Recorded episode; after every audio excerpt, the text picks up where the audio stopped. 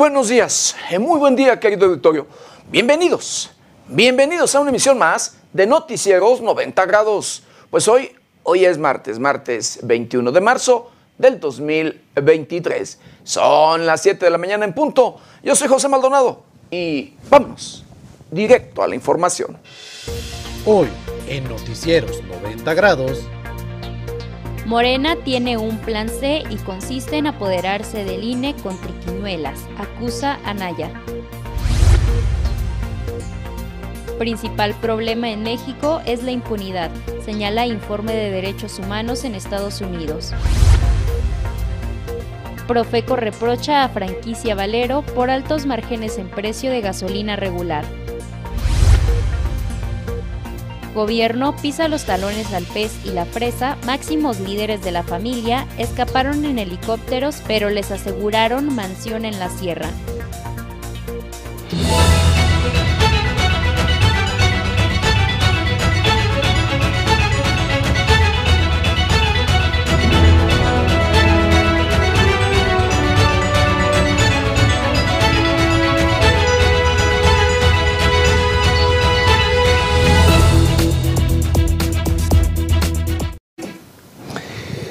La trata de personas es una actividad de verdad inhumana, reprobable y de verdad que se debe de castigar con todo el peso de la ley. Es un negocio que hoy en la actualidad se lleva a cabo a la práctica y que deja muchísimas ganancias en todos los sentidos.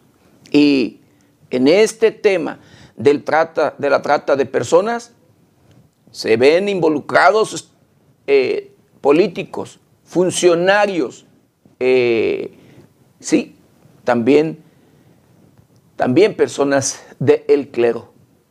En este tema de, el trata, de la trata de personas, por supuesto que está involucrado el crimen organizado.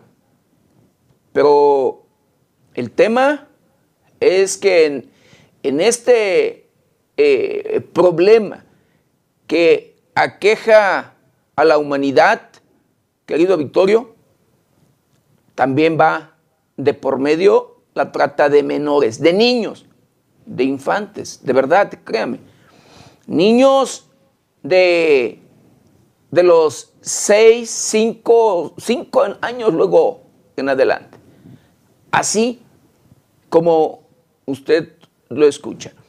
México es eh, uno de los países o el principal país en el mundo que eh, se dedica a este tema, donde se comete este delito, el de la trata de personas, pero ocupa el primer lugar en el mundo en la trata de de menores de edad, de niños.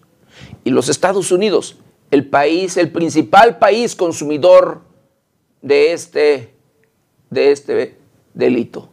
Así como usted lo escucha. Todo esto por la ambición, todo esto por el enriquecerse a costa de lo que sea.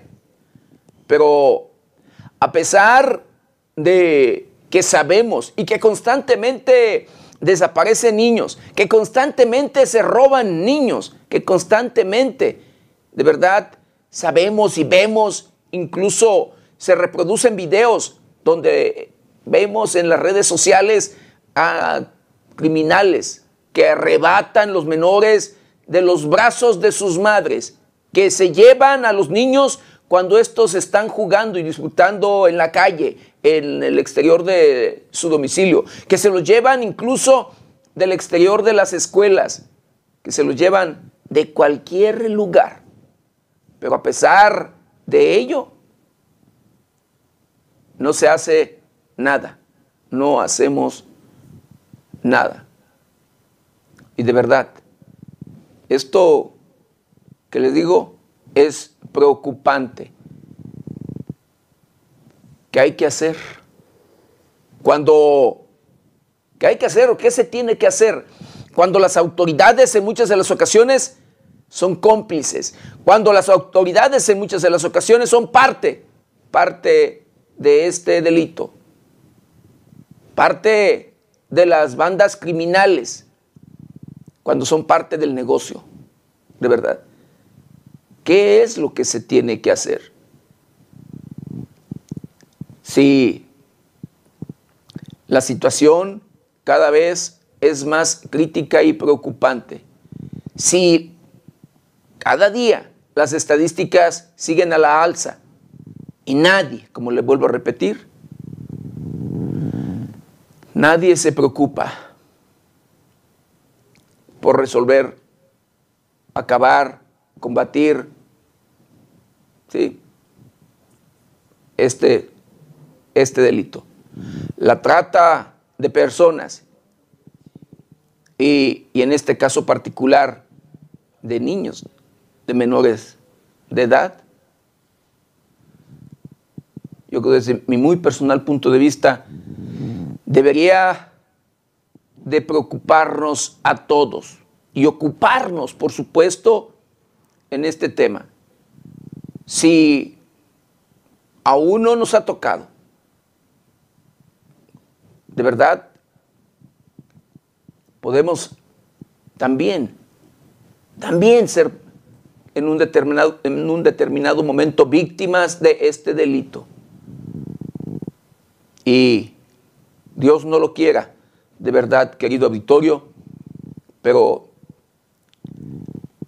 me ha tocado ver, sufrir, llorar, de verdad, en todos los sentidos, a madres y padres de menores que no que no encuentran, que se los han llevado.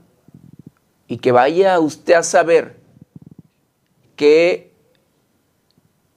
les hacen, cómo la están pasando, cómo de verdad abusan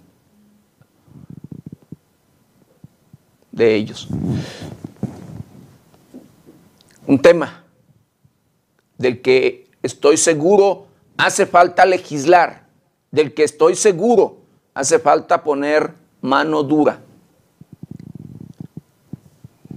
Hoy en día se habla de drogas, del tráfico de drogas, de narcotraficantes, de estupefacientes, de lo que usted quiera en ese sentido.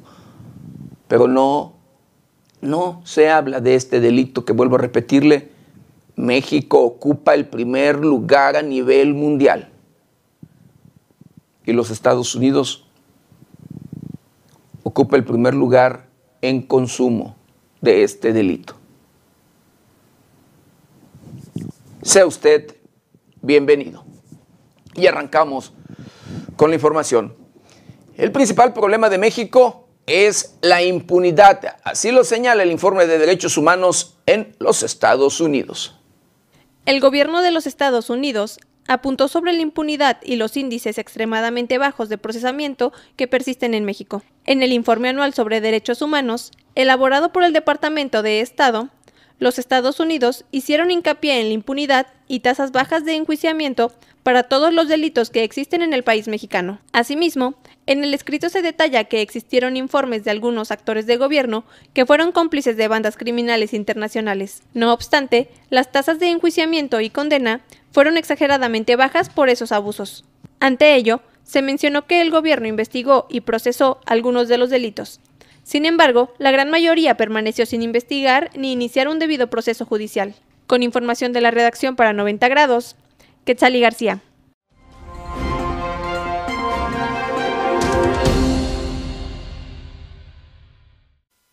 Bueno, y por su parte, el presidente de la República, Andrés Manuel López Obrador, afirma que el país, sí, que el país se fomenta, en el país se fomenta la prevención de delitos y consumo de sustancias con programas de bienestar. Los programas para el bienestar forman parte de la Estrategia Nacional de Seguridad y, al mismo tiempo, el Gobierno de México promueve iniciativas para prevenir el consumo de drogas entre la juventud, refirió el presidente Andrés Manuel López Obrador. También eh, planteamos de que nosotros estamos cuidando, y esto es muy importante, el que no se incremente el consumo de drogas en nuestro país. Aquí me da mucho gusto en Chiapas de que eh, los índices delictivos están a la baja, pero Chiapas no tiene consumo de drogas. Debe de haber algo, pero mínimo. ¿Y a qué atribuyo? Que no haya eh, adicciones, a que se conservan las costumbres, las tradiciones. Y hay una gran reserva en Chiapas de valores culturales, morales, espirituales todo esto ahora se está fortaleciendo con los programas de atención a los jóvenes. Con la información de la redacción, para 90 grados, Sergio Reinel.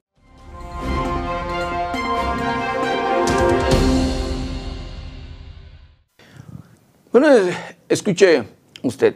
Eh, el día 18 de marzo, sí, el sábado 18 de marzo se llevó a cabo este, pues valga eh, evento masivo en la capital del país, en el zócalo de la capital del país, eh, convocado por el propio presidente de la República para celebrar un aniversario más, de hecho el 85 aniversario de la expropiación petrolera por el general Lázaro Cárdenas.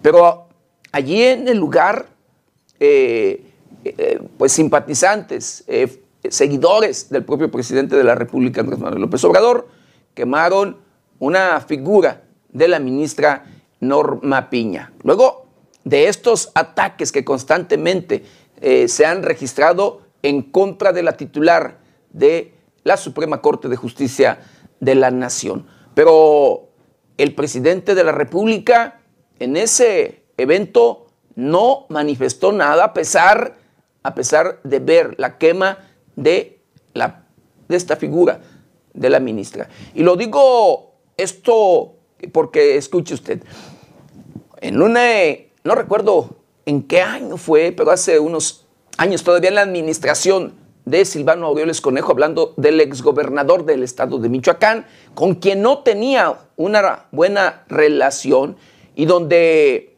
eh, incluso el día de hoy se le investiga por muchas cuestiones de desfalco de recursos, de no, sí, de llevarse supuestamente miles de millones de pesos. Pues bueno, en ese evento, en una visita que hizo a Michoacán y en el evento, las personas, los eh, allí congregados en este evento, la, visita del presidente de la República, comenzaron a gritarle a Silvano Aureoles Conejo, comenzaron a ofenderlo, eh, comenzaron de verdad a manifestarse allí en contra de el exgobernador, en ese momento gobernador del estado de Michoacán. Y el presidente allí, el presidente Andrés Manuel López Obrador, y hay registro, ahí está, entró a la defensa del el propio Silvano Aureoles Conejo. Sí, habló, calmó a los allí presentes, lo que no sucedió el día sábado en, en en el zócalo de la capital del país luego de que quemaran la figura de la ministra Norma Piña. Bueno, que no debe de llevarse a cabo eh, este tipo de actos, no es eh, lo mejor, creo que hay formas de protestar sin llegar a esos extremos, ¿no? Este, eso es lo que yo El presidente de México, Andrés Manuel López Obrador, expresó su rechazo a la quema de una figura de la ministra presidenta de la Suprema Corte de Justicia de la Nación, Norma Lucía Piña, tras su discurso en el mitin del 85 aniversario de la expropiación petrolera en el Zócalo Capitalino. El presidente fue cuestionado en la conferencia mañanera del pasado lunes sobre dichos hechos, por lo que señaló que no se debe llegar a esos extremos, ya que aseguró el movimiento de la Cuarta Transformación es pacífico. Condeno esos actos. Eh, no hace falta. Tenemos que vernos como adversarios, no como enemigos. Y además, eh, nosotros no somos iguales a los conservadores. Ellos nos ven como enemigos a destruir, no como adversarios a vencer. Informó 90 grados.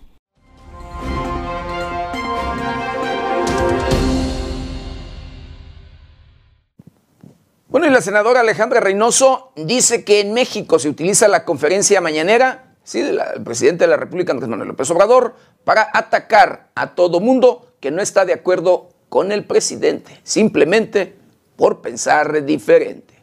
En México, diariamente se utiliza la conferencia presidencial para atacar a diversos sectores de la sociedad.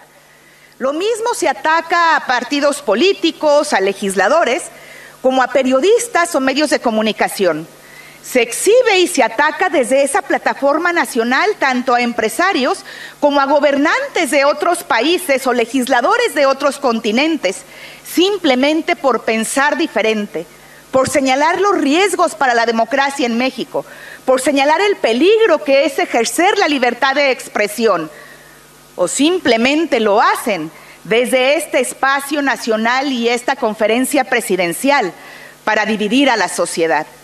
Es increíble, pero los mensajes de odio van incluso para la clase media, atacándola simplemente por tener aspiraciones para su desarrollo.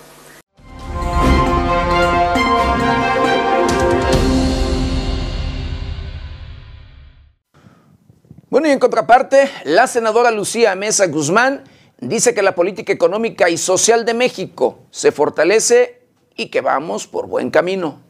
La política económica y social de nuestro país se fortalece y va por buen camino, gracias a las decisiones que ha tomado el presidente Andrés Manuel López Obrador y a la transformación que estamos viviendo. A partir del próximo año, México dejará de importar gasolinas y diésel de Estados Unidos y de cualquier otro país.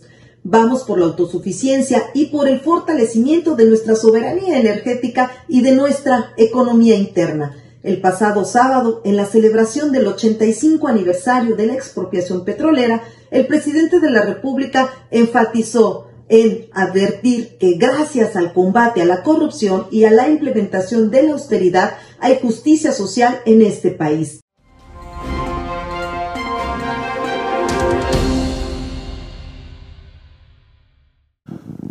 Por su parte, el senador Ricardo Monreal afirma que la seguridad pública se debe de atender y profundizar. Ahora mismo, dice, es necesario un informe continuo de las Fuerzas Armadas en tareas de seguridad pública.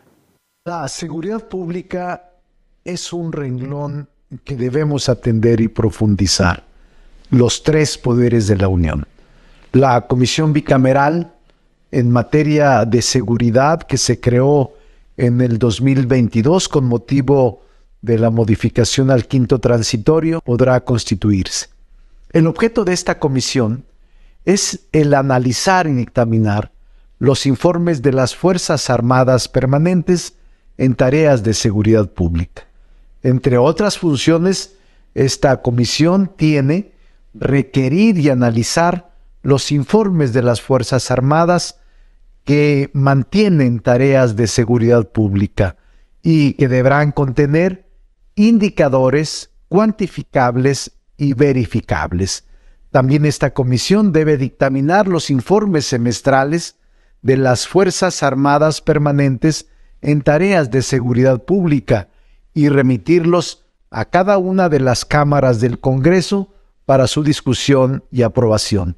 También puede solicitar la información adicional que sea necesaria a las Secretarías de la Defensa Nacional, de Marina, de Seguridad Pública y de la Guardia Nacional.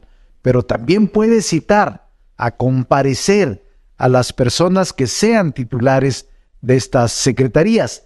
También evaluar si las Fuerzas Armada Permanente cumplió en el periodo correspondiente con los criterios que establece la Constitución y la ley.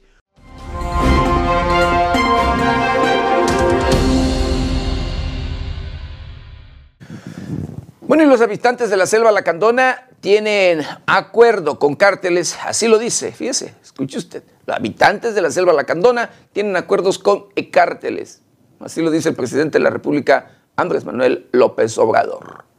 El mandatario López Obrador afirmó que los pobladores enfrentan a los militares para que no se lleven las drogas decomisadas. Andrés Manuel López Obrador señaló que habitantes de la región chiapaneca, en específico de la selva lacandona, tienen acuerdos con cárteles del crimen organizado y enfrentan a la Secretaría de la Defensa Nacional para evitar que asegure los cargamentos. Tiene que llegar el ejército pronto para el decomiso, porque los narcotraficantes tienen acuerdos en esas comunidades con algunas gentes. Mencionó durante la conferencia de prensa matutina en Palacio Nacional. López Obrador informó que en esa zona existen pistas clandestinas, manejados por uno de los cárteles en donde aterrizan aviones con droga. Señaló que cuando son detectadas por la Sedena, los militares deben acudir rápido a decomisarlos, por los acuerdos entre narcotraficantes y los ciudadanos. Por estas acciones hizo un llamado a personas de esta zona para que ya no sucedan estos hechos y que dejen operar a los militares para que hagan su trabajo como les corresponde. Con información de la redacción para 90 grados, Gabriela Pérez.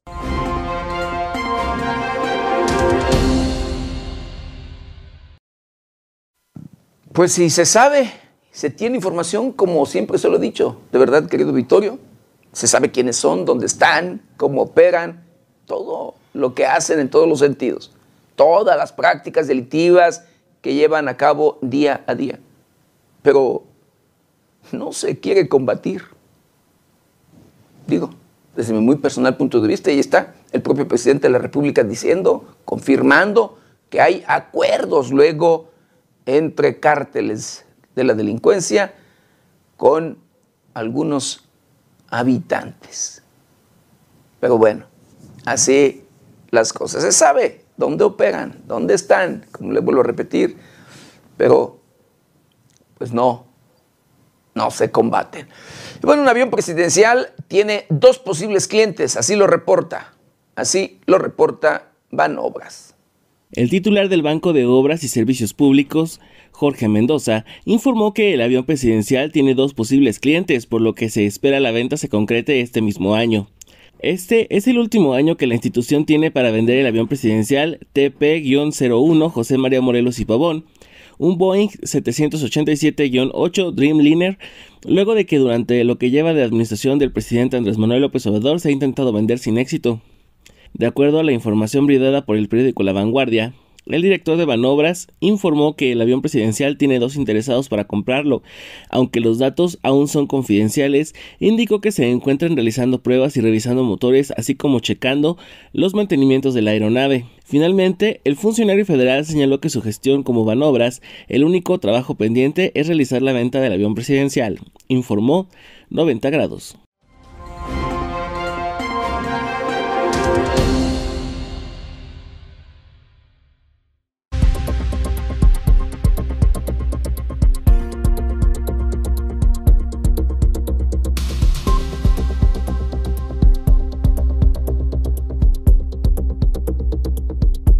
Sinaloa, Cártel Jalisco Nueva Generación, Los Zetas, Cártel del Golfo, Organización Criminal de los Beltrán Leiva, Los Caballeros Templarios, la familia Michoacana, son los nombres de los cárteles más poderosos en México. En febrero de 2019, en una de sus tradicionales conferencias de prensa por la mañana, el presidente Andrés Manuel López Obrador defendió el enfoque de la nueva estrategia. No se han detenido a capos, porque no es nuestra función principal. La función principal del gobierno es garantizar la seguridad pública, ya no es la estrategia de operativos para detener capos. En ese sentido, sentenció, no hay guerra. Oficialmente ya no hay guerra. Sin embargo, siguen los operativos contra líderes como los más recientes en Culiacán, Sinaloa, contra los liderazgos del cártel de Sinaloa en octubre de 2019, en Ciudad de México contra la Unión Tepito o en Guanajuato contra el cártel Santa Rosa de Lima ya sea desde la Fiscalía General de la República o desde la Secretaría de Seguridad y Protección Ciudadana Federal o coordinados por las Fuerzas Armadas o con auxilio de las autoridades estatales y locales. También continúan los enfrentamientos entre las agencias de seguridad del Estado y grupos civiles armados y por tanto la violencia. En ese sentido, resulta útil comprender la configuración de las principales organizaciones criminales del país y su presencia en el territorio nacional. Este texto ofrece una propuesta de mapa criminal nacional con base en información de Latin Intelligence, sustentada en un monitoreo y análisis exhaustivo de fuentes abiertas con corte a diciembre de 2019. Antes de representar el mapa nacional, se realiza un breve análisis de la crisis de violencia más recientes y de sus efectos en la fragmentación criminal y presencia territorial, Posteriormente se hace un perfil de las principales organizaciones criminales. El texto concluye con una serie de recomendaciones para atender la violencia criminal.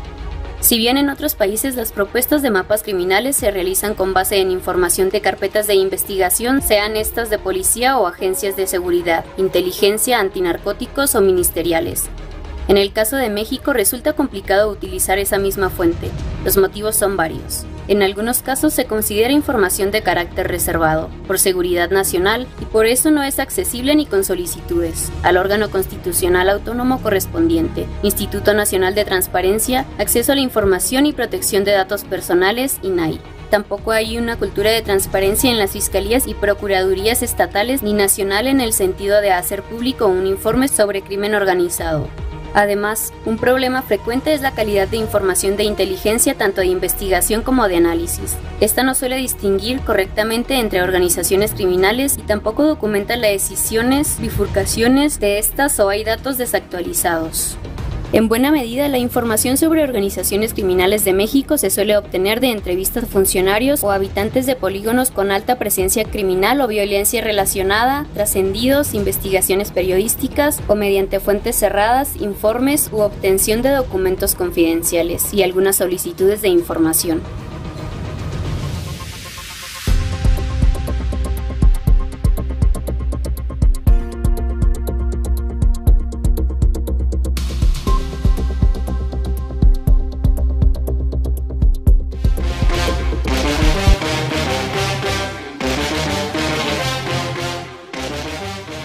Estados Unidos acusa a Rusia de perpetrar crímenes de guerra en Ucrania. Expertos en cambio climático alertan que la posibilidad de salvar al planeta se reduce.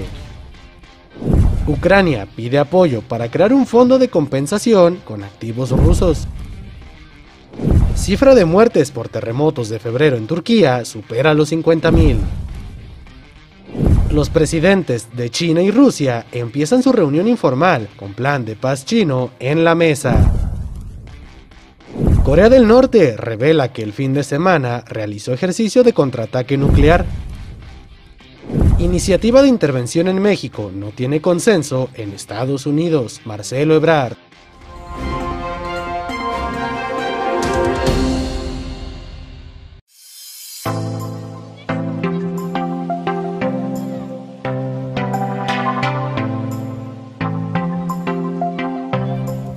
Un día como hoy, 21 de marzo, pero del año de 1811, son aprendidos los caudillos Miguel Hidalgo e Ignacio Allende, recayendo el mando en Ignacio Rayón. El 21 de marzo de 1843 muere en Perote, Veracruz, Guadalupe Victoria, primer presidente de México. El 21 de marzo se conmemora el aniversario del nacimiento de Benito Juárez, en 1806. Cada 21 de marzo se celebra el Día Mundial del Síndrome de Down, cuyo principal objetivo es crear conciencia dentro de la sociedad acerca del valor que tienen estas personas, a pesar de su discapacidad intelectual. Asimismo, se pretende reivindicar sus aportaciones a la sociedad, derechos e independencia para la toma de sus propias decisiones y crecimiento personal. El síndrome de Down no es una enfermedad, como la mayoría de las personas creen. Se trata de una condición o trastorno cromosómico que ocurre cuando aparece una alteración o material genético extra en el cromosoma 21, generando discapacidad intelectual.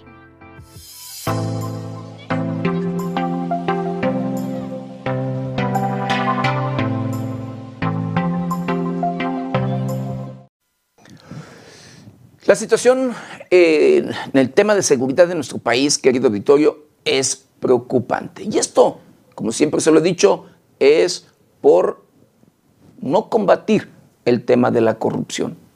Así como usted lo escucha. Eh, autoridades, funcionarios, políticos y demás, luego tienen alianzas, tienen compromisos con los grupos delincuenciales que operan en cada una de las regiones de México, en cada uno de los municipios, de los estados, de los diferentes rincones.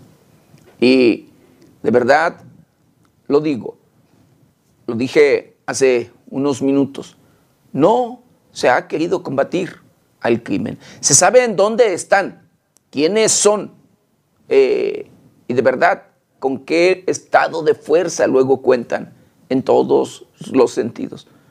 Pero no se va por ellos. Incluso, escuche usted, a lo que los propios grupos criminales tienen alcance. Sí, en este caso particular, luego de operativos que se han realizado para la búsqueda y detención, por supuesto, de uno de los criminales eh, o líderes de un grupo delincuencial, como es el pez y la fresa, máximos líderes del el cártel de la familia michoacana. Estos sujetos, luego de que ya eh, personal de las Fuerzas Armadas estaban por o cercas de ellos, estos tenían un helicóptero y se fugaron en esta aeronave. Escaparon así, en helicópteros, al mismo estilo de Hollywood, pero les aseguraron una mansión en la sierra.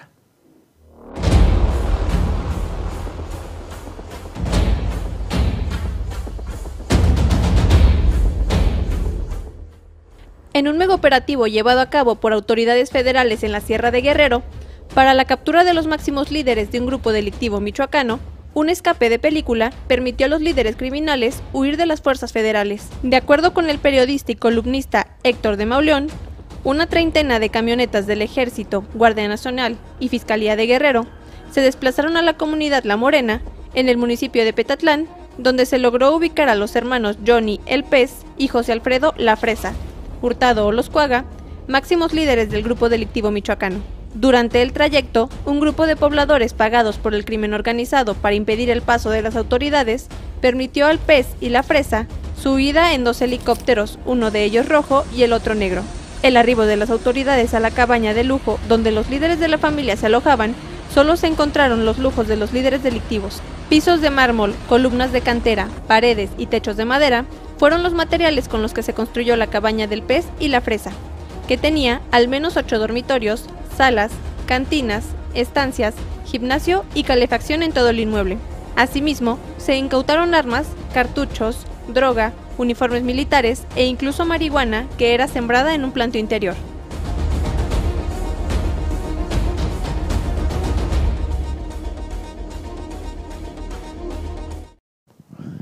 Imagínese nada más, hasta en helicóptero fugarse tener ese alcance y que el propio gobierno, cuando tiene mucho más infraestructura en todos los sentidos, no los puede detener.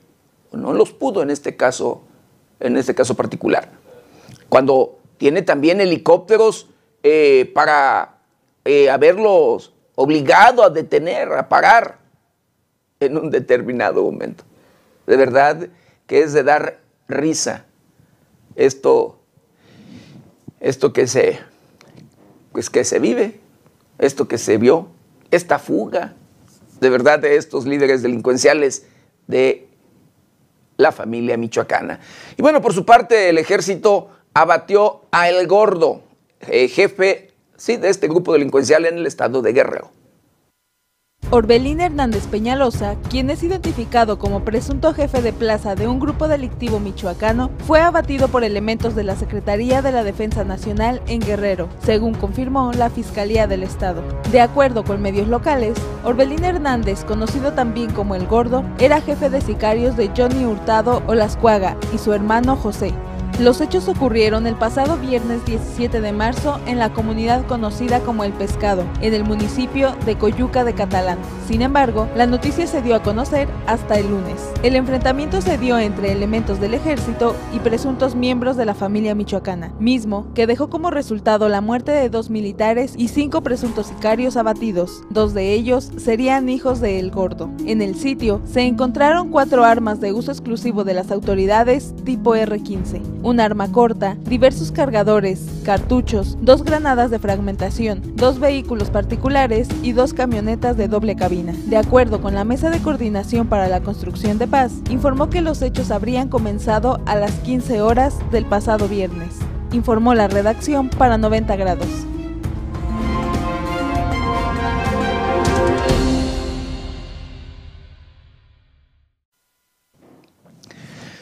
La presencia de los diferentes grupos criminales, eh, pues es en los diferentes rincones de nuestro país. La presencia de los diferentes cárteles. En este caso, entre Colima y Jalisco, aseguraron dos vehículos con un blindaje, con blindaje artesanal, que serían de el grupo delincuencial del cártel Jalisco Nueva Generación.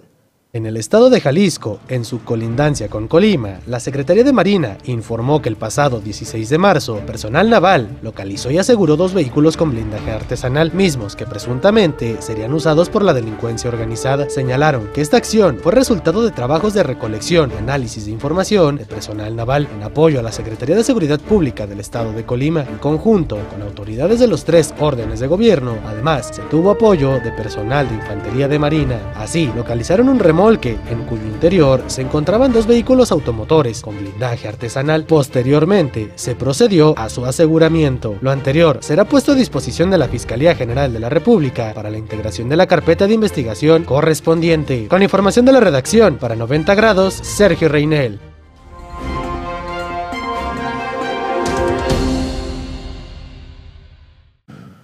Y como le digo, donde quiera hay presencia de los grupos delincuenciales el pez que se fugó, la fresa y el pez que se fugaron de Guerrero, sí, en helicóptero, de el, estado de Jalisco que le acabo de, acabamos de ver este tema, donde aseguran camiones monstruo, de estos eh, camiones blindados de manera artesanal que utilizan los grupos delincuenciales.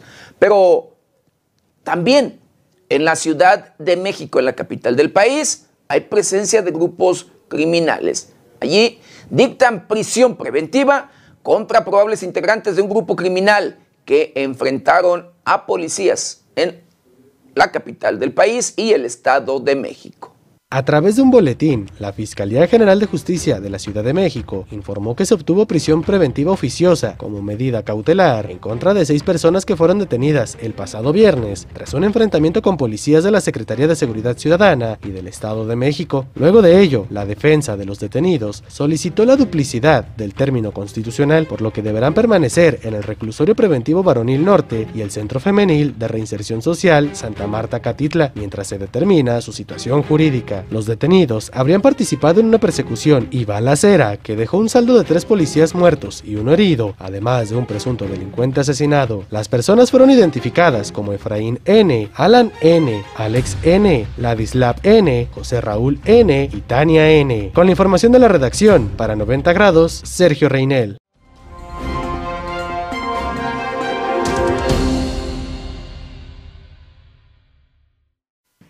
Y ahora vamos hasta Michoacán, en la región, de, la región de Tierra Caliente, en el estado de Michoacán, donde también los grupos criminales, los grupos delincuenciales hacen de las suyas, donde tienen el control en todos, en todos los sentidos.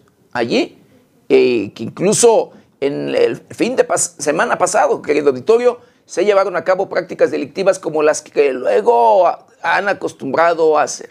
El, el dañar las carreteras, dañar las vialidades de, sí, el asfalto y demás, eh, las vías de comunicación.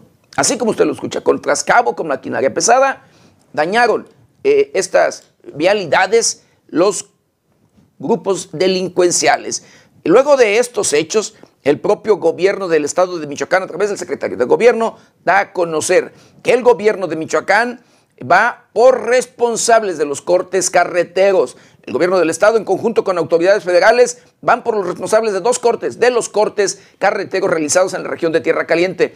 Entrevistado sobre dichos, sobre dichos sucesos, el secretario de gobierno del estado de Michoacán, Carlos Torres Piña, afirmó que la administración estatal presentará las denuncias ante la Fiscalía General de la República a fin de que se implementen las acciones conjuntas para dar con los responsables de los delitos. No va a haber impunidad, es un delito que alcanza los 40 años de prisión. Presentaremos las denuncias correspondientes y actuaremos de manera coordinada. Así lo externó el propio secretario de gobierno, Carlos Torres Piña. Y así como usted lo escucha, allá hablando de, esta región de Tierra Caliente, Apatzingán, Buenavista y demás, pero en particular de Apatzingán, asesinan, escuche usted, a balazos al dueño de un balneario denominado Las Tinajas, ubicado en Apatzingán, Michoacán. En un tiroteo en inmediaciones del balneario Las Tinajas, en la comunidad del mismo nombre, en Apatzingán, fue asesinado el propietario y de acuerdo con reportes locales, habría más víctimas. Vecinos de la comunidad reportaron una balacera en las afueras del balneario. Allí fue herido José Antonio A., propietario del establecimiento, quien fue auxiliado por testigos y trasladado en un auto particular a una clínica, pero murió en el camino. Los reportes que hicieron vecinos en redes sociales indican que podría haber más víctimas del ataque, aunque la única muerte confirmada es la de José Antonio A. En el mismo lugar, hace un año fue asesinado un hermano de José Antonio A., quien era copropietario del establecimiento, sin que hasta la fecha haya algún detenido por ese caso. Hasta el momento se desconoce el motivo de ambos crímenes. Con la información de la redacción, para 90 grados, Sergio Reinel.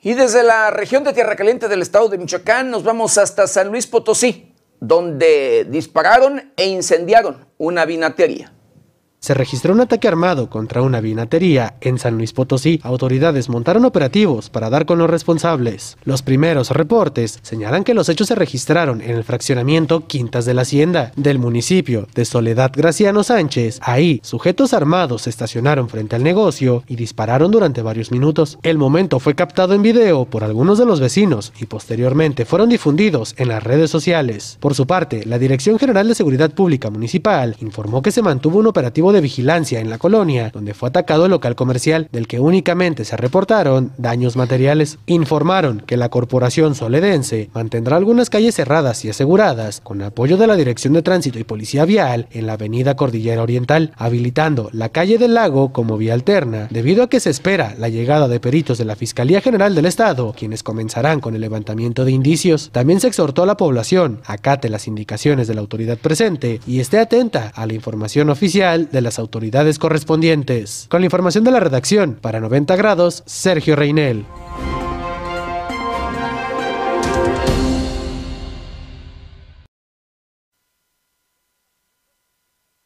Donde grupos delincuenciales se pelean el control por, este, por esta región, este lugar, aseguran 380 kilos de metanfetamina y 3.000 pastillas de fentanilo.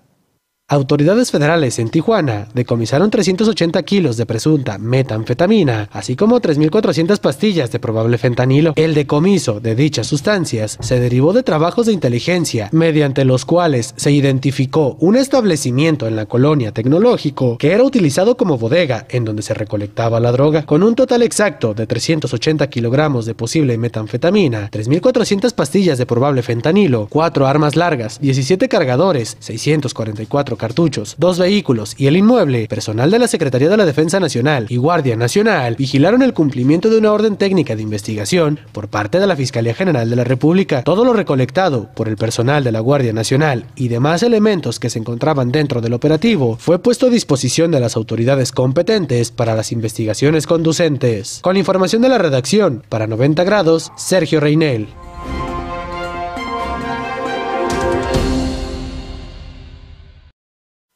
Y Guanajuato, Guanajuato, que es uno de los estados que ocupa los primeros lugares en temas de violencia en, nuestro país, ¿sí? Allí recuperan un camión, una de las prácticas comunes de la delincuencia organizada, el robar mercancías. Así, un camión con reporte de robo que llevaba 43 toneladas de malla. Integrantes de la Guardia Nacional recuperaron un tractocamión y plataforma con cargamento de material para construcción, esto en el estado de Guanajuato. Durante patrullajes de inspección, verificación, seguridad, vigilancia y prevención del delito en el municipio de León, guardias nacionales recibieron el reporte ciudadano respecto a un tráiler con carga que había sido desviado de su ruta original. Los integrantes de la institución desplegaron un operativo de búsqueda y localización con resultados positivos a la altura del kilómetro 170 del Boulevard Aeropuerto, donde tuvieron contacto visual con un tractocamión que coincidía físicamente con el reportado como robado. El tráiler estaba estacionado sobre el acotamiento y en aparente estado de abandono, con las puertas abiertas, por lo que acordonaron el área en búsqueda de los responsables del hurto sin localizarlos. En una inspección minuciosa confirmaron que se trataba de la unidad robada junto con su carga, que consistía en aproximadamente 43 toneladas de mallas de acero para la construcción. El tractocamión, la plataforma y el material fueron puestos a disposición de la agencia del Ministerio Público Federal en la entidad para continuar las investigaciones correspondientes. Con la información de la redacción, para 90 grados, Sergio Reinel.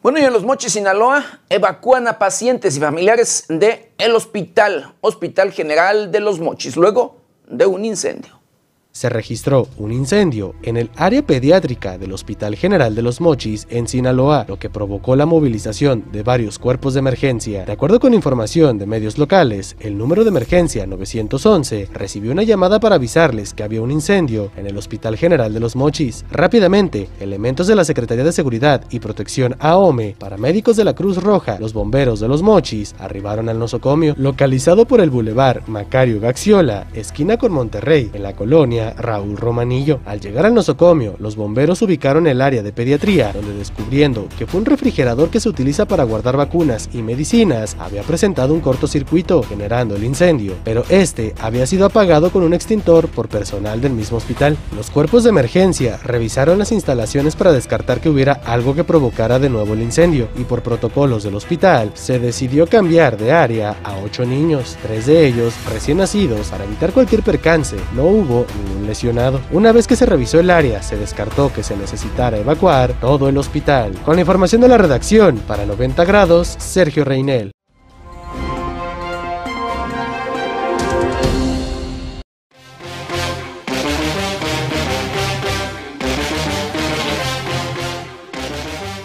Estados Unidos mantiene compromiso con México en combate al tráfico de armas y drogas que en Salazar. Impunidad, problema principal en México. Informe de Derechos Humanos de Estados Unidos. Detienen en Zamora a cinco personas por agredir a policías. Estados Unidos señala a López Obrador por desacreditar a periodistas y activistas. Hieren a niña en ataque armado durante fiesta en Tepito. Liberan en Zacatecas a 14 víctimas de secuestro y detienen a 14 personas. Policías de la Ciudad de México frustran asalto a Max Store. Asaltantes se llevaban mercancía con valor de 8 millones de pesos.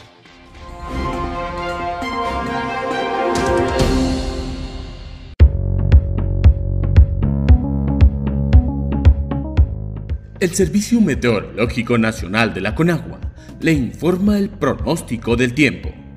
Para hoy, un nuevo frente frío, el número 43, afectará el noroeste de México asociado con una vaguada polar y la corriente en chorro polar, propiciará vientos muy fuertes a intensos con tolvaneras en Baja California, Sonora y Chihuahua, además de lluvias muy fuertes y caída de nieve o aguanieve en sierras de Baja California. Por otra parte, una línea seca se establecerá sobre Coahuila y ocasionará vientos fuertes, con posibles tolvaneras sobre estados del norte y noreste del territorio mexicano. Además, un canal de baja presión sobre el oriente del país y la entrada de humedad del Océano Pacífico y Mar Caribe generarán chubascos en el sureste del territorio nacional y la península de Yucatán, así como lluvias aisladas en el centro de México. Finalmente, se pronostica ambiente caluroso a muy caluroso en los estados del Pacífico mexicano, con temperaturas máximas de 40 a 45 grados Celsius en zonas de Michoacán, Guerrero y Oaxaca.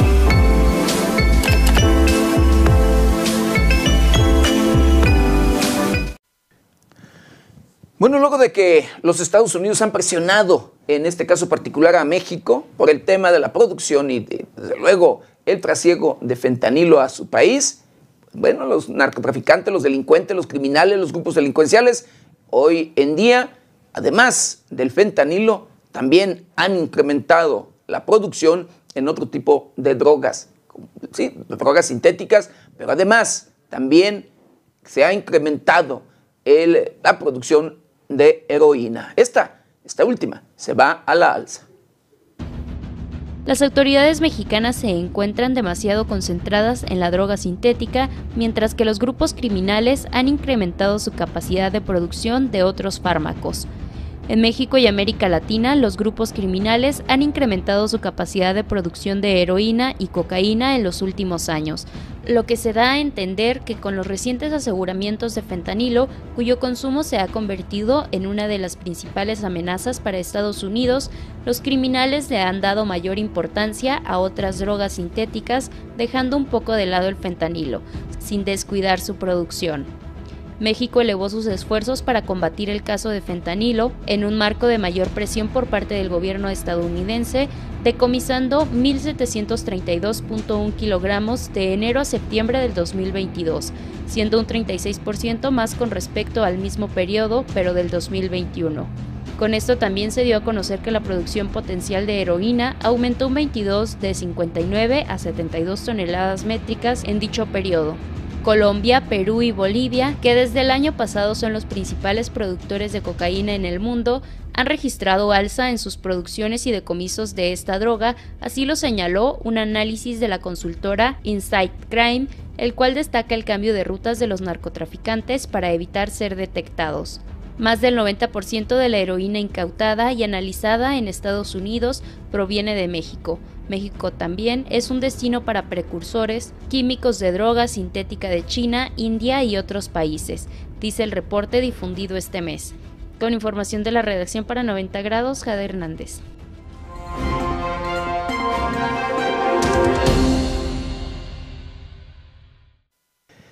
En el tema del trasiego de drogas y de, sí, del narcotráfico, pero además del tema de la venta de armas, entre otras cosas para abastecer a los grupos criminales. No nada más son mexicanos o latinos los que están involucrados en estos temas. También, sí, eh, ciudadanos estadounidenses.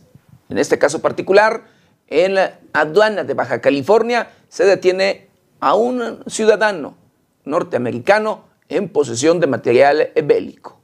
En el estado de Baja California, integrantes de la Guardia Nacional, en coordinación con elementos de la Agencia Nacional de Aduanas de México, detuvieron a una persona de nacionalidad estadounidense que pretendía ingresar a territorio mexicano en posesión de material bélico. El personal de ambas instituciones realizaba inspecciones de prevención y vigilancia en la garita El Chaparral, ubicada en el municipio de Tijuana, cuando visualizaron una camioneta con placas del estado de Oklahoma, Estados Unidos, que ingresó por el carril de nada que declarar. Sin embargo, al someterse al mecanismo de selección automatizada, le correspondió luz roja en el semáforo fiscal, es decir, sujeto a revisión aduanera. Por lo tanto, los integrantes de la institución realizaron una revisión minuciosa y localizaron en el interior del automotor lo siguiente: una arma corta de aparente ensamblaje artesanal, ocho cargadores para arma corta, 1071 cartuchos útiles de diversos calibres, un casco tipo táctico y un chaleco táctico. El conductor fue detenido le leyeron la cartilla de derechos que asiste a las personas en detención, se realizó su inscripción en el Registro Nacional de Detenidos y junto con el vehículo y el material bélico quedaron a disposición en la agencia del Ministerio Público de la Federación en la entidad para continuar con las investigaciones correspondientes. Con información de la redacción para 90 grados, Jade Hernández.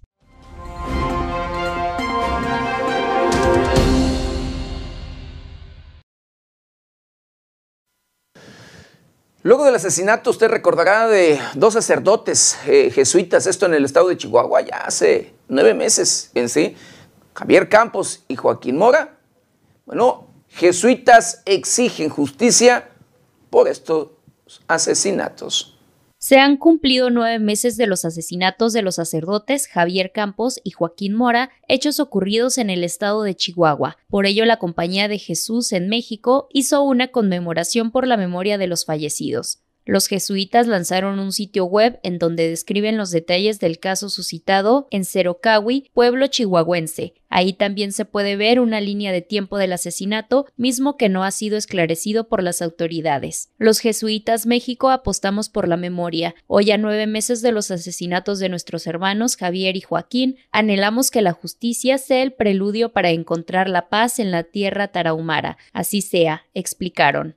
El lamentable fallecimiento de los sacerdotes y del guía de turista Pedro Palma ocurrió el pasado 20 de junio. Por su parte, la Fiscalía de Chihuahua acordó dar una recompensa de 5 millones de pesos a quien notifique información verídica y contundente del presunto implicado en el caso El Chueco. Con información de la redacción para 90 grados, Jade Hernández.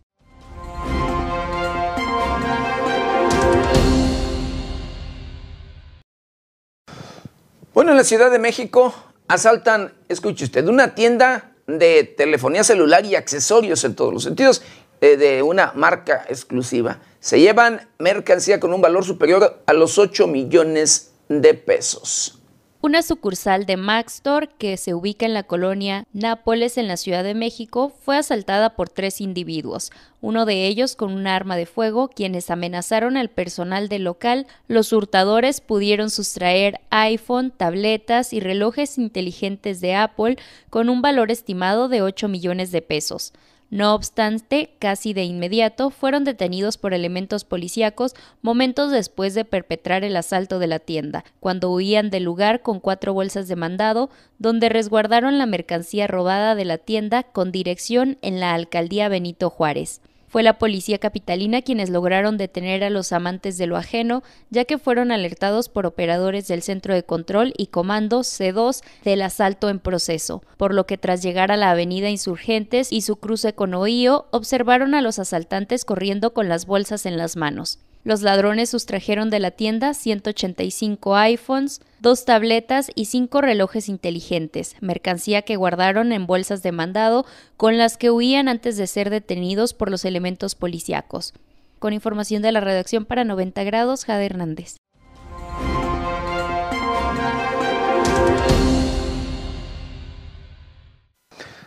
Le comentaba al inicio de este espacio informativo que uno de los temas preocupantes en nuestro país es el del trato, la trata de blancas.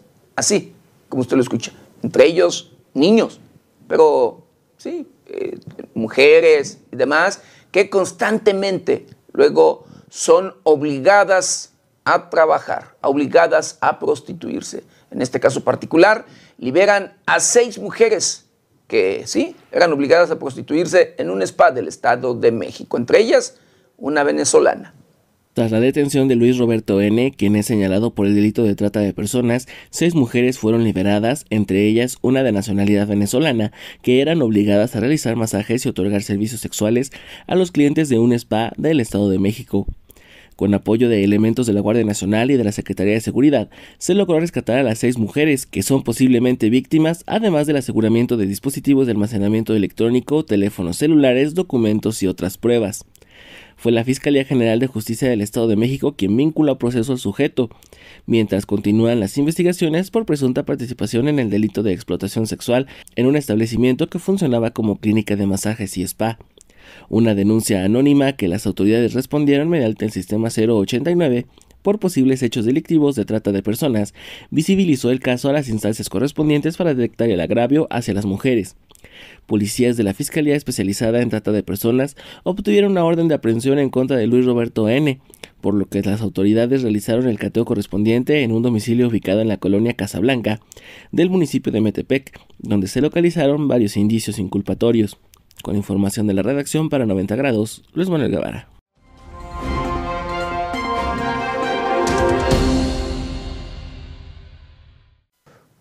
Bueno, usted recordará este caso registrado en Matamoros, en el estado de Tamaulipas, donde secuestran a ciudadanos estadounidenses y que luego de las investigaciones y demás eh, localizan a unos muertos y otros eh, vivos, pero heridos.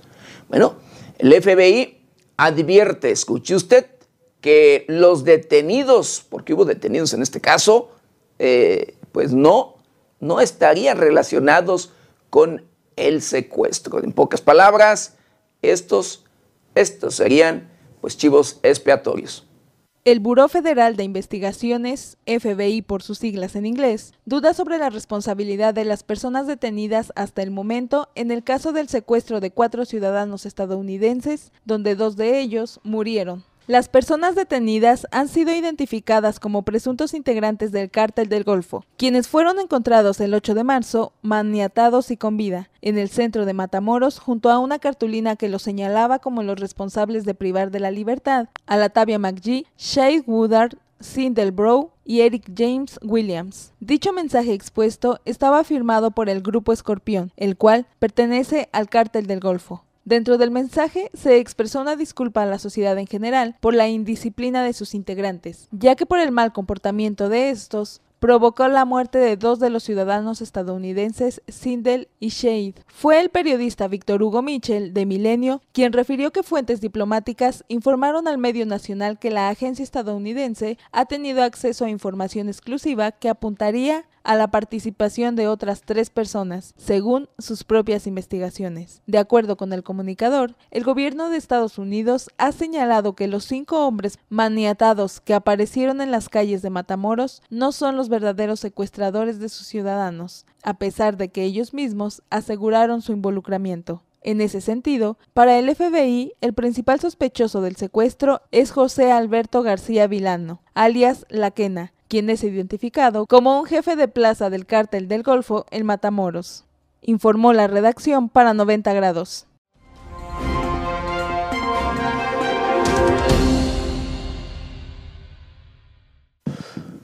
Bueno, Profeco reprocha a franquicia gasolineras, sí, gasolineras Valero, por altos márgenes en el precio de gasolina regular. El Procurador Federal del Consumidor, Ricardo Padilla, exhibió que la franquicia de gasolineras Valero cobra un margen de ganancia de 4.5 pesos por litro de gasolina regular, en una de las gasolineras en Guadalajara, Jalisco. Al presentar el informe semanal ¿Quién es quién en los precios de los combustibles?, el procurador consideró esos márgenes de ganancia más altos y abusivos. Señaló que la marca ExxonMobil y Orsan presentaron en promedio los precios más bajos y por lo tanto son aliados de los consumidores. En contraste, Redco y Oxogas fueron las que tuvieron los precios más altos. Del 10 al 16 de marzo se realizaron 355 visitas de verificación. En Michoacán se negó a ser verificadas y otra en Tamaulipas rechazó la colocación de sellos de inmovilización. El incentivo en el impuesto especial sobre producción y servicios para la gasolina regular es de 45.8%, de 18% para la premium y de 41.5% para el diésel. Así lo explicó el titular de la Profeco. Con información de la redacción para 90 grados, Quetzali García.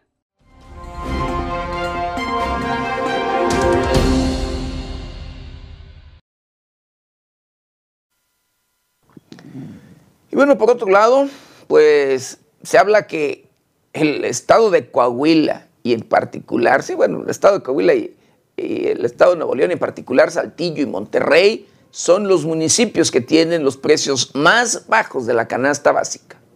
Una tienda bodega Urrera en Saltillo y otra Walmart en Monterrey presentaron los precios más bajos del conjunto de los 24 productos básicos de más consumo entre las familias mexicanas. Esto por debajo de los 900 pesos. Según el quién es quién de los precios de productos de primera necesidad. El reporte semanal mostró que la central de abastos de Mérida en Yucatán registró el precio más alto de todo el país, de 1.107.40 pesos, en la semana del 6 al 10 de marzo, incluso con 31.20 pesos menos que los 1.138 de la semana previa. El Procurador Federal de Consumidor, Ricardo Padilla, observó que tras una continua alza a lo largo del año pasado, el índice nacional de precios al consumidor para bebidas y alimentos empieza a frenarse un poco en el último cuatrimestre, y en el inicio de este año empieza ya a encontrar un nivel de estabilidad. Asimismo, indicó que este mes se han encontrado aumentos del 5%, pero también su disminución del 5% en distintos productos, por lo cual se está viviendo un comportamiento similar al que tenían en 2020 y 2021. Anotó que según el reporte semanal, además de la central de abastos de Mérida, otras cinco tiendas rebasaron el precio máximo de 1.039 pesos. Con información de la redacción para 90 grados, Quetzali García.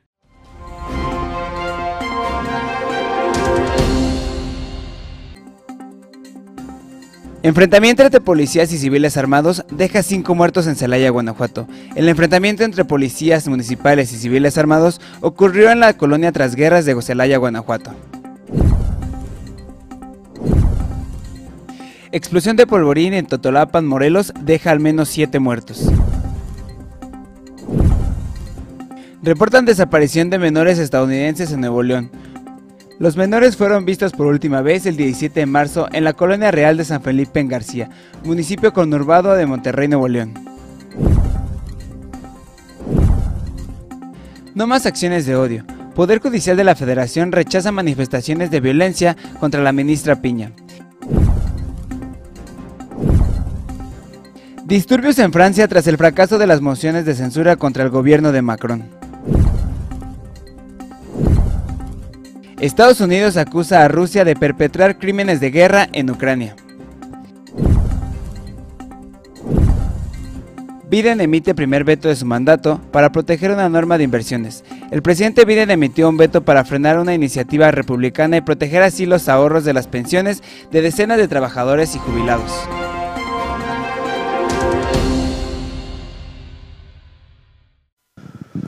Bueno, y en estos momentos en la mañanera, en, sí, en la mañanera del presidente de la República, López Obrador, pues allí eh, dice que, eh, pues, bueno, que el día de hoy, 21 de marzo, desde llevado a cabo en el estado de Oaxaca, donde destaca el natalicio del mejor presidente de México. Así lo dice el presidente de la República y se refiere a eh, propio Benito, Benito Juárez. El mandatario señaló que el gobernador Salomón Jara es el oaxaqueño que más, más conoce de los 570 municipios del estado de, estado de Oaxaca, ya que dijo, los, los recorrieron juntos hace varios, varios años.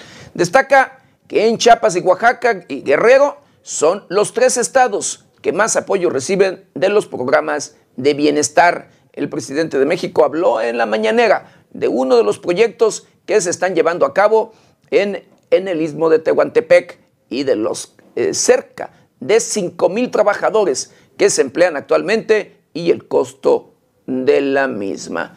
Así. Eh, eh, Sobre uno de los proyectos que se está llevando a cabo en Oaxaca, que es importante, el proyecto del Istmo de Tehuantepec. Es un proyecto que va a desarrollar, ya está ayudando mucho en las comunidades de los pueblos del istmo. Ya les puedo informar, sin equivocarme, que se están eh, ocupando al día de hoy alrededor de cinco mil trabajadores solo eh, la construcción de la planta de coquizar, de, sí, la coquizadora de, de Salina Cruz y la rehabilitación de la refinería de Salina Cruz, hay 3.500 obreros trabajando. Esa planta eh, coquizadora que es para convertir el combustóleo en gasolinas, eh, significa una inversión de 60 mil millones de pesos.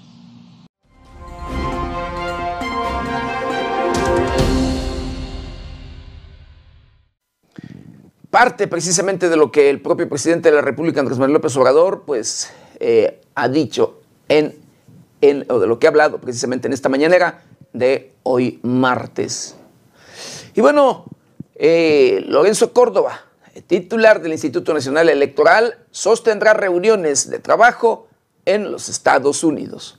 El consejero presidente del Instituto Nacional Electoral, Lorenzo Córdoba Vianello, realizó una visita de trabajo a Washington y Nueva York, en Estados Unidos, donde sostendrá diversas reuniones con instituciones que hasta 2014 han sido aliadas en los trabajos sustantivos del INE. Del 20 al 24 de marzo sostendrá encuentros con representantes del National Endowment for Democracy, National Democracy Institute, International Republic Institute, entre otras. El consejero presidente participará también en el lanzamiento de la red global para asegurar la integridad electoral. Asimismo, tendrá reuniones con Luis Almagro, secretario general de la Organización de los Estados Americanos, con funcionarios del Comité de los Asuntos Exteriores y con miembros del CAIPUS hispano de la Cámara de Representantes y con el subsecretario de Estado para Asuntos del Hemisferio Occidental, Brian Nichols. El objetivo de esta visita de trabajo del consejero presidente es el fortalecimiento de las políticas y acciones institucionales de vinculación, información, intercambio y cooperación del Instituto Nacional Electoral con la comunidad internacional en materia electoral y de fortalecimiento de la democracia.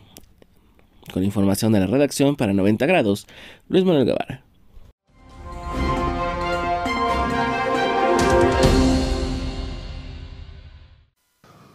De acuerdo a Ricardo Anaya, uno de los principales críticos del presidente de la República, pues dice que Morena tiene un plan C y consiste en apoderarse del Instituto Nacional Electoral. El ex candidato a la presidencia de México, Ricardo Anaya, aseguró que el movimiento Regeneración Nacional tiene un plan C y consiste en apoderarse del Instituto Nacional Electoral mediante triquiñuelas. Fue por medio de su video semanal donde el panista dijo que mientras la opinión pública se debate sobre el acarreo del mitin de López Obrador, realizado el pasado sábado, el partido Guindas está robando al INE a través de un plan C. Además, Anaya recordó que el plan A del partido de la Cuarta Transformación era consumar la reforma constitucional para destruir al INE, pero no fue aprobada, y que el plan B fue la reforma a las leyes secundarias en materia electoral. Asegura que Morena echó a andar un plan C que consiste en tomar el control, ya que buscan poner a personas afines en el Consejo General del INE. Detalló que los 508 perfiles que hicieron examen, quien obtuvo mejor calificación de todos fue el que hasta hace unos días era el representante de un partido político en el INE. ¿De qué partido? El representante de Morena. ¿Creen que somos idiotas? Resulta que todos los nombres adentro de las cajitas van a ser gente de Morena, dijo Anaya. Si desde ahorita hacen trampa para elegir a los consejeros, ¿qué podemos esperar que hagan en las elecciones? agregó. Con información de la redacción para 90 grados, Gabriela Pérez.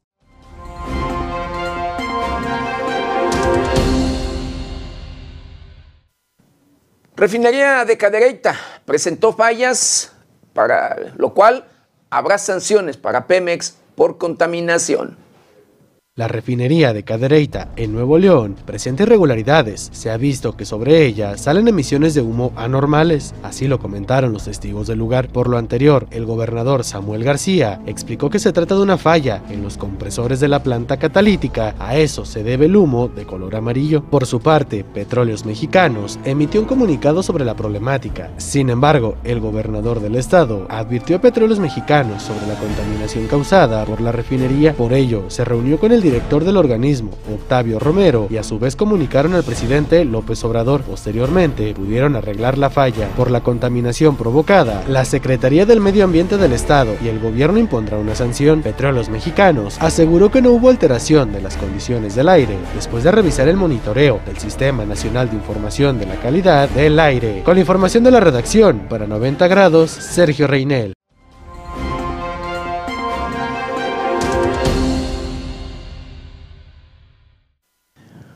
Por su parte, el gobernador de Nuevo León, Samuel García, dice que habrá, sí, que habrá fuertes sanciones para refinería mencionada.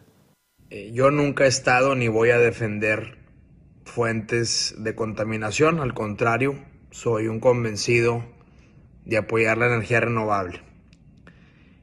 Y desde que soy diputado he sido un férreo defensor del medio ambiente y he pues peleado con muchas de sus fuentes, principalmente la refinería. Lo hice como diputado, lo hice como dirigente de Movimiento Ciudadano, lo hice como senador. Y el día de hoy pues están circulando pues verdaderamente videos terribles de la contaminación que produce esta refinería. Alarmantes, uno los ve y se queda en shock de ver ese humo amarilloso, gris. Y obviamente lo primero que hice fue hablar con el director. Estoy en comunicación con él, le estoy pidiendo una reunión urgente. También le estoy avisando al presidente de lo que está sucediendo en Nuevo León. Él me señala que fallaron unos compresores y esto descontroló la operación de la planta catalítica, pero que ya fue controlado de emergencia. La Secretaría de Medio Ambiente acudió, vamos a poner sanciones fuertes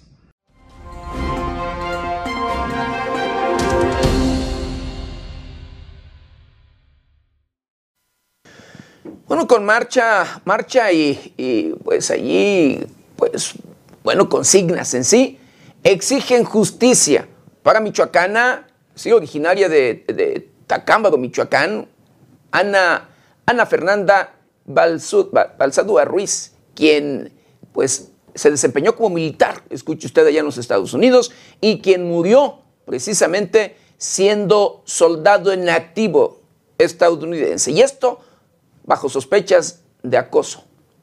Al grito de No estamos todas, nos falta Ana Fernanda, inició una marcha en la Plaza Benito Juárez de la tierra de José Rubén Romero y el compositor de La Mariquita Linda, Marcos A. Jiménez, motivada por la muerte de Ana Fernanda Basaldúa Ruiz, oriunda de Tacámbaro de Codallos, quien fue encontrada sin vida en la base militar de Texas en Estados Unidos. Ana Fernanda Basaldúa Ruiz se enlistó como soldado hace tres años y se preparaba para hacer carrera militar. Iba a empezar sus trámites para realizar una ingeniería, pero todos sus y planes se quedaron truncados repentinamente. Es por eso que amigos de la infancia y de la juventud, vecinos, familiares, parientes y paisanos en general salieron a las calles a pedir justicia para Ana Fernanda y la multitud clamaba justicia.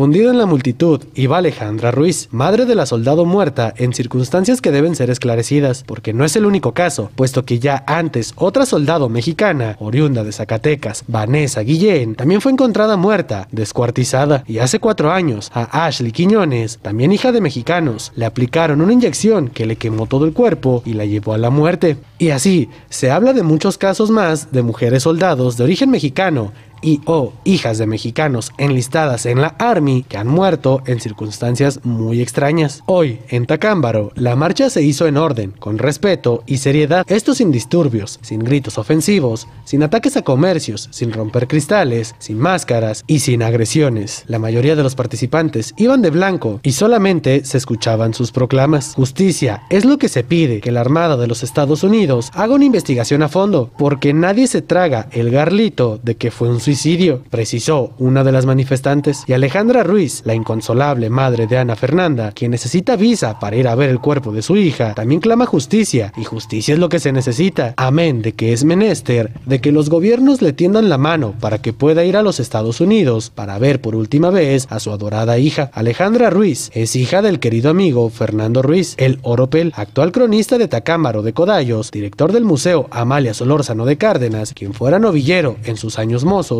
esto es que Ana Fernanda Basaldúa es su nieta. Con la información de Oscar Tapia Campos, para 90 grados, Sergio Reinel.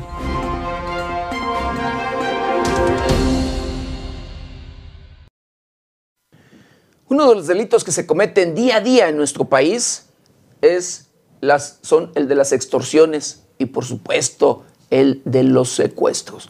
Delitos que día a día incrementan las estadísticas en México pero que dicen los propios fiscales de la República que hacen falta, hace falta legislar en ese, en ese tema, en ese sentido, para eh, pues poder llevar a cabo pues la justicia, o sea, investigar y traer a los responsables en muchos de los casos. Pero hablando en este caso particular de las extorsiones, pero el tema de secuestro en el tema de secuestro sí hay, hay leyes, de verdad, que eh, incluso pues no se aplican o en pocos, en pocos de verdad, eh, luego se aplican. En este caso particular, sentencian a 465 años de cárcel ¿sí? contra José María, responsable de 31 secuestros, cuando menos, en Tamaulipas.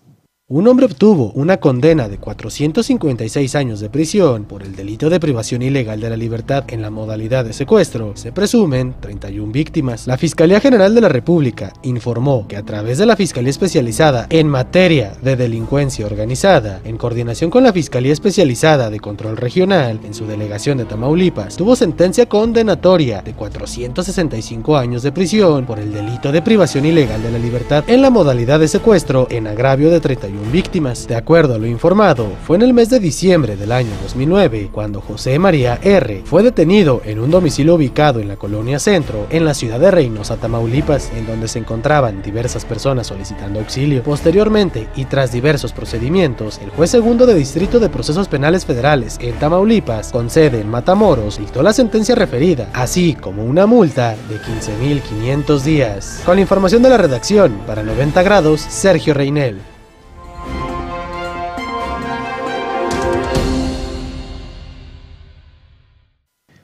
Bueno, en Aguililla, Michoacán, este municipio de la región de Tierra Caliente en el estado de Michoacán, donde grupos delincuenciales se pelean el control, aseguran armas y equipo táctico.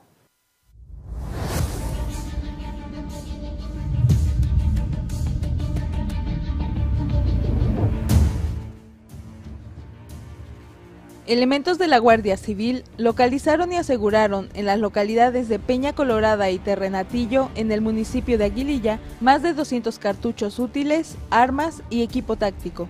Sobre el particular, se informó que elementos de las Secretarías de Seguridad Pública, de la Defensa Nacional y personal de la Guardia Nacional mantenían recorridos de vigilancia sobre un camino de terracería de la localidad Peña Colorada, momento en el cual visualizaron sobre la maleza un arma de fuego tipo AR-15, junto a 110 municiones, 8 cargadores, así como un chaleco y dos placas balísticas. En una segunda acción, en la localidad de Terrenatillo de esta misma municipalidad, los efectivos de seguridad aseguraron aseguraron un arma tipo AR-15, 180 municiones y 5 cargadores para la misma. Todo lo decomisado fue puesto a disposición de la autoridad correspondiente, quien continuará con las indagatorias de ley. En tanto, los efectivos mantienen los patrullajes de vigilancia a fin de prevenir cualquier delito que atente contra la integridad de los habitantes. Con pasos firmes, la Secretaría de Seguridad Pública trabaja en favor de la pacificación del Estado. Con información de Gustavo Ruiz para 90 grados, Gabriela Pérez.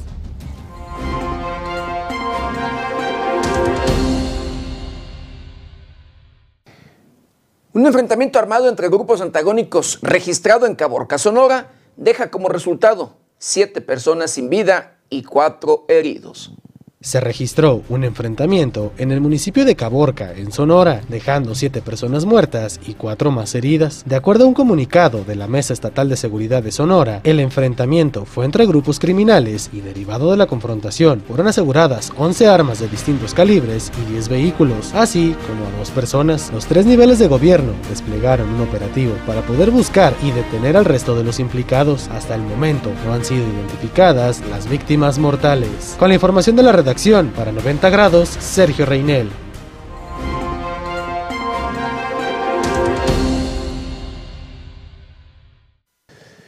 Bueno, escúchese, un eh, joven, sí, un joven eh, muere luego de salvar a dos menores. Esto en el río Balsas.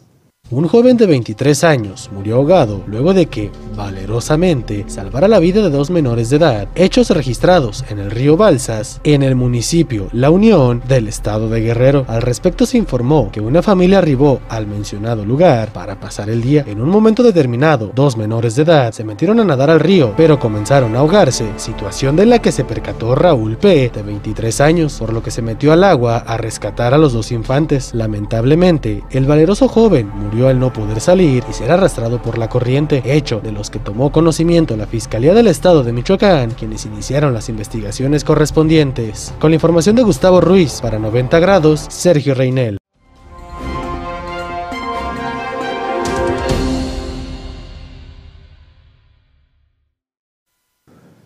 Bueno, de acuerdo a expertos, escuche usted, el cambio climático reduce probabilidades de salvar el planeta. El cambio climático es un problema real y al momento son muy pocas las acciones realizadas para combatirlo. Un nuevo informe del Grupo Intergubernamental de Expertos sobre el Cambio Climático hace un llamado para reducir las emisiones y el consumo desmedido. Dentro del informe se ha analizado durante ocho años de trabajo del Grupo Intergubernamental de Expertos sobre el Cambio Climático 2015-2023, en el sexto año de estudio se fijó la meta concreta de no superar este siglo un incremento de la temperatura global de 1.5 grados. El informe se elaboró en Suiza tras largas reuniones en donde discutieron el problema. Las temperaturas han subido 1.1 grados en contraste con la época preindustrial 1850-1900 y continuarán aumentando 2.8 grados si no se hace algo al respecto. Urge un compromiso político sobre el panorama, de lo contrario todos perecerán. Con información de la redacción para 90 grados, Jade Hernández.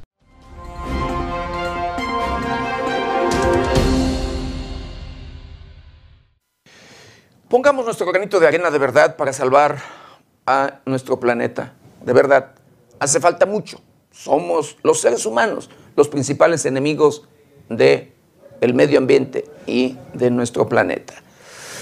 Pues hemos llegado, hemos llegado al final de una emisión más de Noticieros 90 grados. No sin antes quiero agradecerle de verdad infinitamente el favor de su atención. Yo lo espero mañana, mañana ya miércoles de 7 a 8 de la mañana. Yo soy José Maldonado. ¿Está usted bien informado?